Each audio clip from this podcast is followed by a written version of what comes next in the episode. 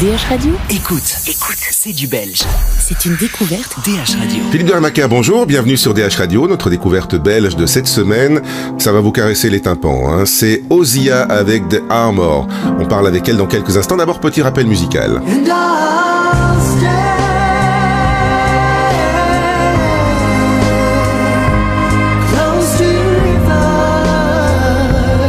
Bonjour Osia. Bonjour Philippe. Euh, ou Mariana, hein, qui est ton, ton vrai prénom, donc euh, The Armor, pour parler un peu plus euh, correctement, je pense que tout à l'heure. Euh, L'armure, c'est cette espèce de blindage qu'on a tous et qui nous empêche parfois de vivre aussi? De vivre, d'aimer, de, de, ressentir des choses ou...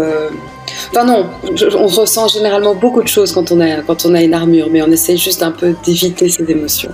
Ouais. C'est quoi? C'est un, un morceau psychanalytique?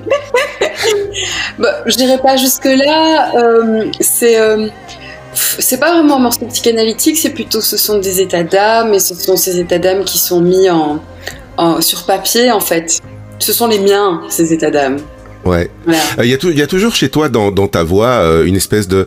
Alors c'est un mélange de mélancolie et d'espoir, je dirais. Il y a une espèce d'urgence aussi dans le dans l'intention. On sent qu'il y a quelque chose derrière, quoi. Oui, c'est vrai. Mais je pense que j'ai un monde. Euh, comment dire, qui est très, un monde intérieur qui est très riche, avec quelque chose de très solaire euh, à l'extérieur, et que voilà, ces deux mondes se, se confondent, d'où le, l'espoir et le. Et qu'est-ce que tu as utilisé comme autre terme? Oui, une espèce d'urgence aussi voilà. dans, dans, dans, la voix, tu vois, il y a une profondeur, quoi. Oui, c'est ça. Ben, ce, ce sont mes deux mondes qui se mélangent.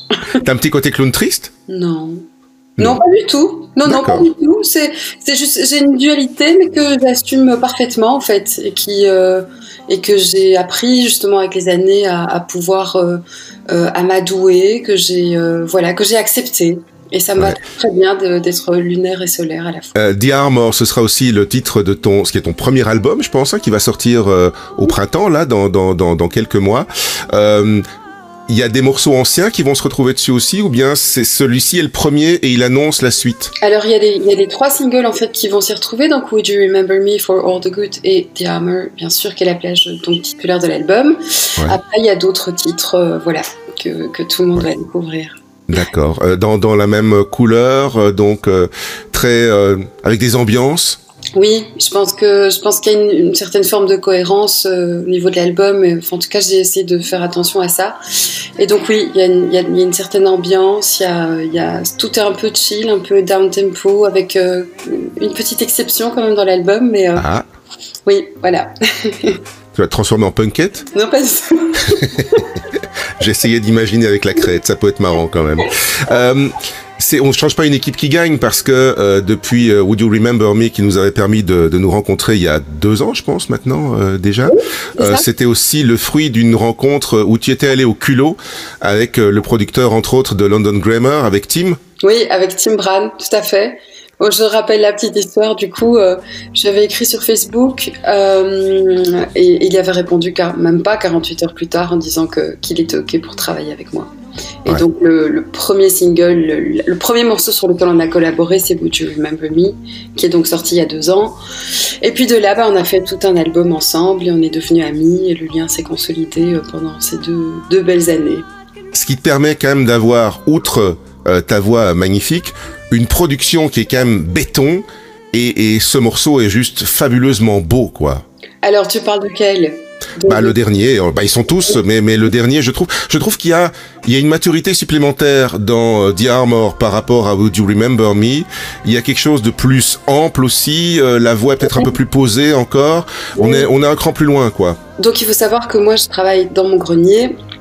Je fais en fait toutes les pré-productions, donc j'écris, je compose, je fais les arrangements, je fais la pré-production et puis ensuite je vais à Londres voir Tim et, on, Tim va mettre la cerise sur le gâteau en fait.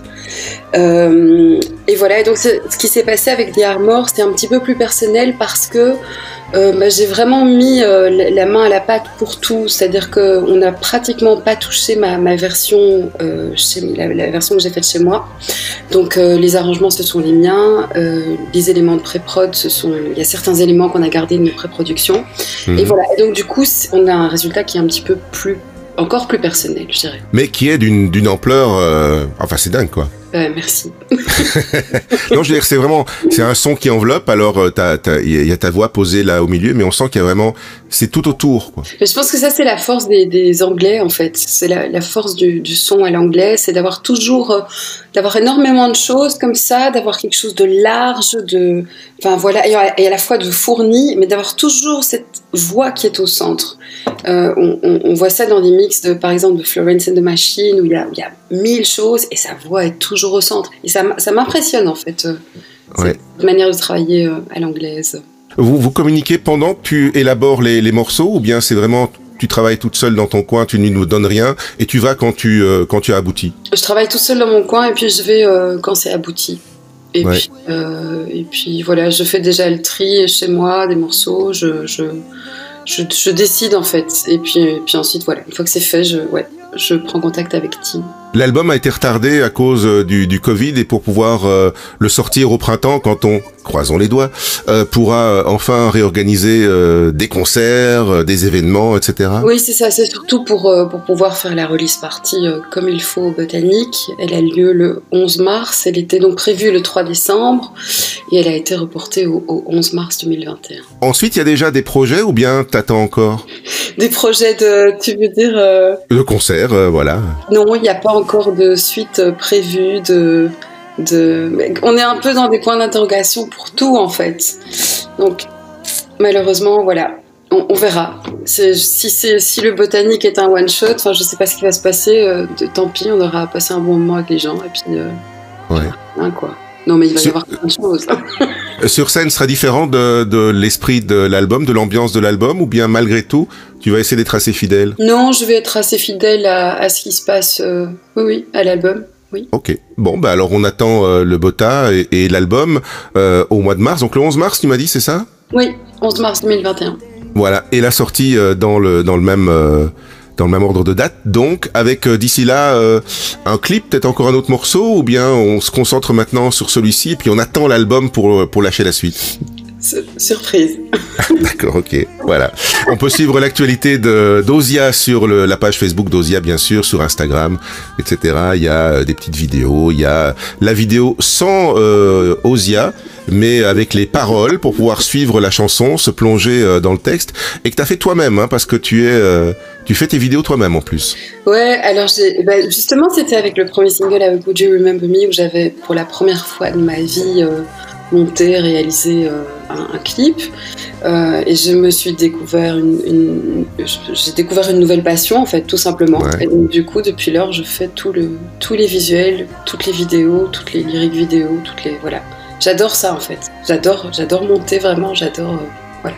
Pluridisciplinaire. Oui, mais je pense que en même temps, c'est quand, quand tu es artiste, c'est super de pouvoir, euh, tu vois, mettre la main à, à la pâte pour pour pour tout en fait. Ça permet de créer un univers cohérent et, euh, et, euh, et surtout qui, qui, qui, Enfin, pour ma part, j'ai l'impression que mon univers me ressemble de A à Z. Ouais. Puisque je, touche un petit peu à toutes les. Voilà. Et puis on n'est jamais aussi asservi que par soi-même. Hein oui, tout à fait. Tout à fait. Mais c'est aussi voilà. par. C'est vraiment par souci de cohérence et puis parce que j'aime bien ça et puisque. puisque... Voilà, ok, bon. Euh, à bientôt pour l'album alors, Rosia. Mais oui, à très très bientôt. Il Et merci beaucoup, bonne continuation, c'est magnifique. Merci Philippe, à bientôt.